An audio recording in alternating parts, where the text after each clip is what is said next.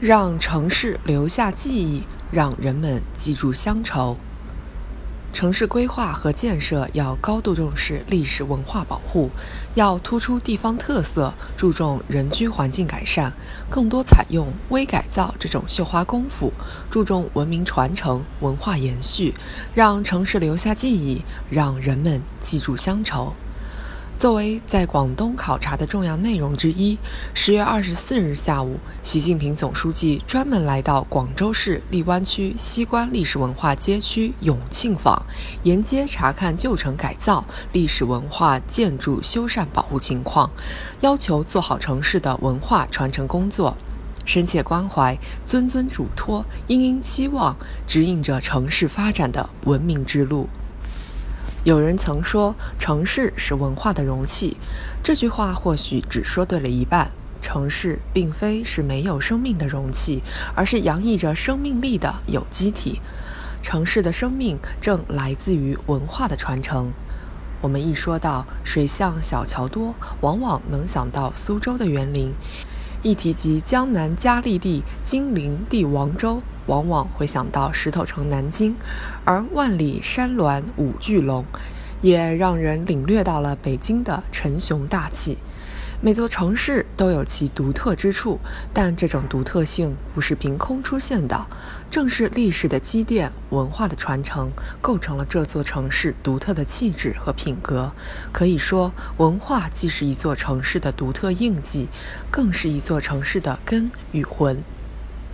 如果说文化是城市的生命所在，那建筑就是生命的纹理，是一座城市文脉的体现和延续。原因在于，建筑是凝固的历史和文化，隐藏在街角的名人故居，延续百年的古朴建筑，见证历史的老街古巷，不仅为城市营造着浓郁的历史氛围和文化气息，更滋养着城市居民的精神生命。就拿安徽桐城的六尺巷来说，因为一纸书来只为墙，让他三尺又何妨的历史佳话，不仅给后人以心灵启迪，更在无形中塑造着参观者谦让的品格。可以说，历史建筑的传承，并非只是丰富城市风貌那么简单，还关乎着百姓的精神世界。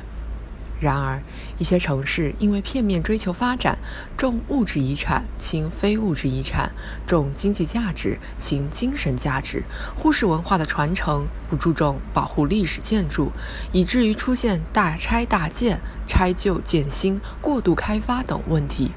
大同小异的钢筋水泥森林，千城一面的城市格局，不仅让人产生审美疲劳，更让城市的精神气质荡然无存。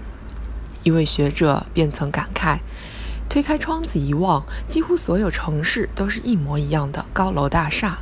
如此，记住乡愁，诗意的栖居谈何而言？”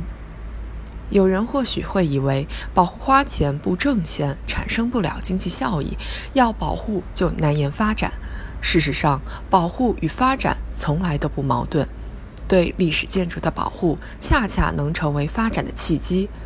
湖南的凤凰古城，北京的南锣鼓巷，山西的平遥，正是因为坚持在保护中发展，在发展中保护，让古老的建筑迸发出了无限活力。某种意义上，保护历史建筑、传承文化记忆，不仅装扮了人居环境，产生社会效益，更能带来新的经济增长点，产生经济效益。